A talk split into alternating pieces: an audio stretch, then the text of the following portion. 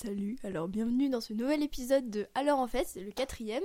C'est toujours Pauline et je suis avec Claire. Salut Alors aujourd'hui, on va vous présenter comme d'habitude deux livres ou deux séries d'ailleurs. Enfin moi, ce sera une série. Présente quoi Alors moi, je vais présenter euh, deux livres. Enfin c'est une série en deux tomes Ouais. de l'anglaise Celia Rees, R2S.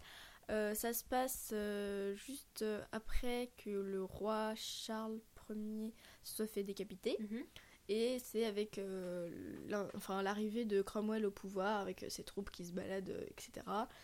Et euh, c'est l'histoire d'une jeune fille dont la grand-mère a été pendue pour sorcellerie, qui va s'embarquer vers le Nouveau Monde avec plein de puritains, et qui est elle aussi une sorcière, mais au sens où...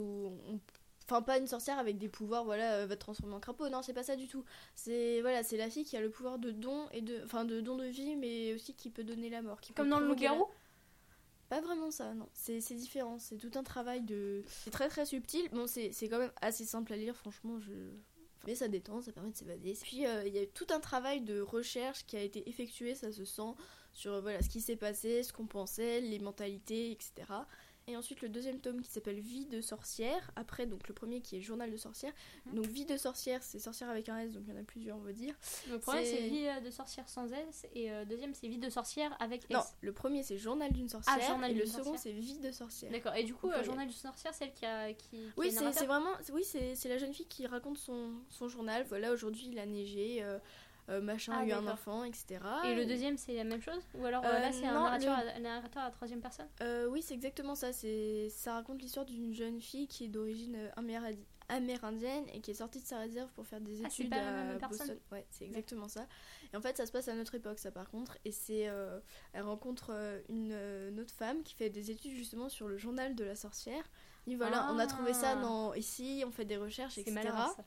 Et ça. hum, Il y a un rapport avec euh, une légende amérindienne justement que connaît la jeune fille qui va en parler, qui a des objets sacrés entre guillemets qui auraient appartenu à une fille comme ça qui serait venue s'installer dans la tribu. Mhm.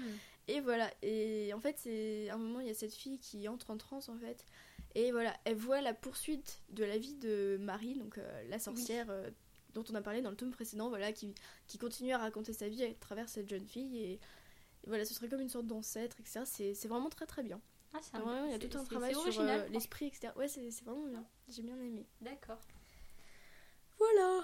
Aux éditions Seuil. Seuil, Si je me d'accord. trompe pas. Combien de pages environ? Alors, le premier tome, ça doit en faire à peu près, je pense, 3. Et euh, le second tome, qui est beaucoup plus gros, c'est. Allez, on va dire 700 pages. C'est beaucoup plus gros, mais franchement, c'est très, très, très très, vite. très vite. ouais. Ouais. Très, très, très vite. Voilà, c'est à lire. Donc, La case de l'oncle Tom est un grand classique qui date de 1852, que l'on ne présente plus, que tu connais forcément. C'est le récit de trois nègres, euh, Tom, fidèle esclave, esclave, qui euh, n'a que pour seul but de s'occuper de ses maîtres. Tu sais, c'est quelqu'un de très fidèle, euh, le genre un peu, tu sais, dévoué à la cause. Ouais. Ensuite, il y a également Elisa, belle esclave, qui, qui adore ses maîtres également, mais qui a un enfant, et qui du coup s'enfuit pour, euh, pour s'occuper de son enfant. Ça, c'est le début. Et son enfant, elle l'a eu avec qui? Enfin, Elle, elle a eu justement avec un autre esclave nommé Ah. Georges qui euh, s'enfuit également avec elle euh, vers le Canada. C'est Le Canada? Oui le Canada parce que ils ont ils ont peur qu'on vende leur fils. Du coup ils veulent s'enfuir vers un pays sous les Anglais, enfin qui sont Ouais. voilà une colonie anglaise. C'est devenu un grand classique de la littérature américaine parce que c'est- ça représentait c'était quand même un symbole un symbole pour l'époque. Tu Ouais. sais, euh, Oui, oui. Ça, ça représente quand même euh, la, cause du Nord, tu sais. euh. Voilà quoi. Ça, ça se passe où? Je, je crois que j'ai pas entendu. C'est euh, dans le sud.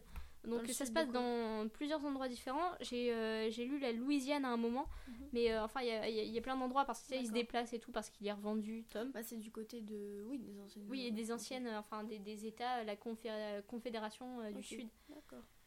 Donc aux enfin en Amérique. Ouais. Je pense que c'est quand même important de le lire aujourd'hui parce que c'est un, un livre qui est encore, euh, encore plus symbolique pour nous parce qu'il il nous rappelle quand même le passé et la façon dont on voulait combattre ça. Mais euh, euh, maintenant, même pour nous, tu vois, ça paraît incroyable quand même.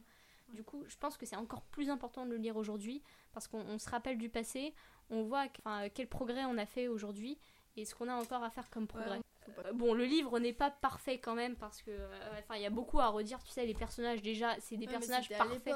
Non, mais euh, même, je sais pas, par exemple, tu prends Tom, c'est c'est le martyr, quoi. C'est carrément le martyr. T'as aussi Évangéline, euh, le personnage parfait, ta ta ta. Mais vous le direz. Il y a, y a Augustin, euh, enfin ils sont tous un défaut, et c'est surfait. Mais, Mais c'est- une image, c'est un- enfin, enfin, je trouve que les personnages ils sont pas assez réalistes. Enfin, après, c'est un avis personnel, c'est quand même. Mais surtout pour suivre leur tracé. leur- oui. Mais enfin, Parcours. néanmoins, ça reste un livre euh, à lire. C'est un, c'est un livre que je vous conseille, qui est euh, facile à trouver, puisque c'est un grand classique. Ouais. Voilà. Et là, le tien, c'est Hachette. Ouais, c'est Hachette, mais Je pense pas que vous, pouvez euh, le retrouver parce que Bah, c'est pas comme édition. ça, surtout, je crois. Non, c'est ouais, c'est édition verte et c'est euh, je crois qu'il date de 1952. hein. Merci de votre écoute. euh, on se retrouve euh, la semaine prochaine, samedi prochain. Vous pouvez nous retrouver sur iTunes et sur podcast.fr. En est très très fière, donc euh, Ah oui. écoutez, écoutez. hein. Donc euh, à la semaine prochaine, à samedi prochain. Salut Salut